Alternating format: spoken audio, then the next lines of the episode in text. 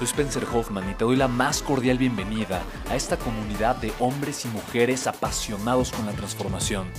Y es que sabemos que así tiene que ser la vida, habiendo tantos con la mente confundida y plomo en el corazón, desperdiciando su potencial y dejando su vida para después, para nunca.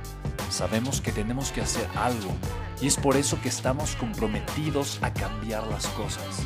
No somos uno más del montón y pasamos desapercibidos. No le hacemos caso al miedo ni huimos del dolor de pagar el precio.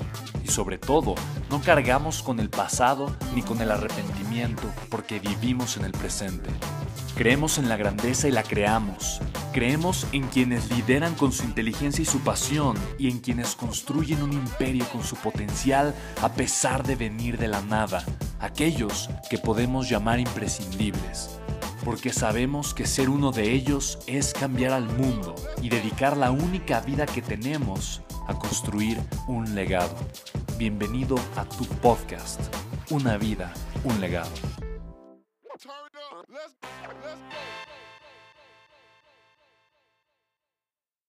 ¿Por qué los emprendimientos fallan? Mira, puede haber muchísimas razones. Puede ser el, producto, puede ser el mercado, puede ser la idea que no está bien fundamentada. Puede ser que el emprendedor de alguna forma hizo una estructura de costos que no es eficiente. Me cuesta más dinero hacer el producto, promoverlo, que alguien lo conozca, construir mi marca, al dinero que recibo de la venta. Hay muchísimas razones, pero la principal, la central de la cual derivan todas estas otras razones, es porque el empresario carece de visión. Y hay dos tipos de visiones muy importantes que hay que cultivar dentro de los negocios. La primera es la visión del presente. Tengo que entender qué está pasando ahorita, cuál es la realidad. Es mi capacidad para apreciar. Esa capacidad para apreciar necesita venir acompañada de mucha humildad. De la humildad de poder aceptar mis errores, de aceptar mis deficiencias, de entender que tal vez necesito aprender, mejorar, crecer. Entonces, la falta de visión ante el presente me va a desconectar de la oportunidad que realmente tengo. Esta falta de visión, ¿cómo se ve? Tal vez estoy muy casado con el producto. Creo que es el mejor cuando mi mercado dice algo diferente.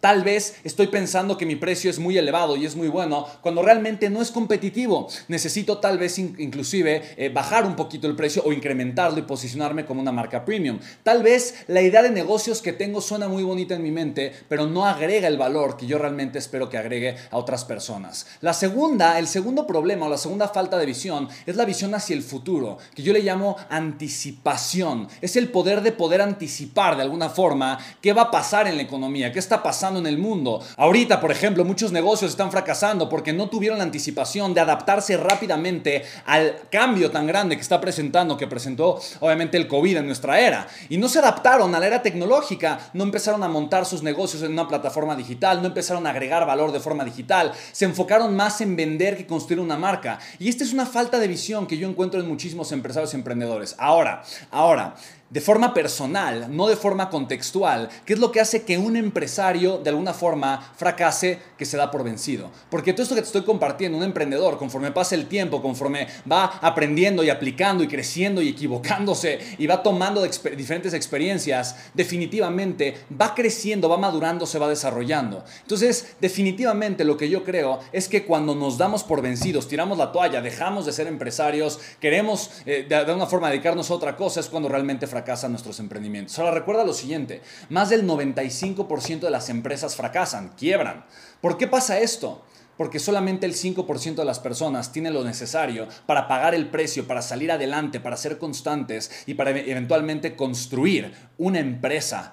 Ojo, no querer ganar dinero, no querer vender, no quererse hacer ricos, no querer tener eh, el negocio millonario de la noche a la mañana, eso todo el mundo lo quiere hacer, pero realmente agregar valor y construir algo, ¿no? Con sudor, con cansancio, con preparación, con esfuerzo constante. Solamente uno de cada 20 lo hace. Así que tú, ¿de cuál eres? Pregúntate, ¿de cuál eres? Espero que seas del 1% que tiene el 99% de los negocios más exitosos del mundo. Te mando un fuerte abrazo, cuídate mucho, nos vemos en el siguiente. Chao.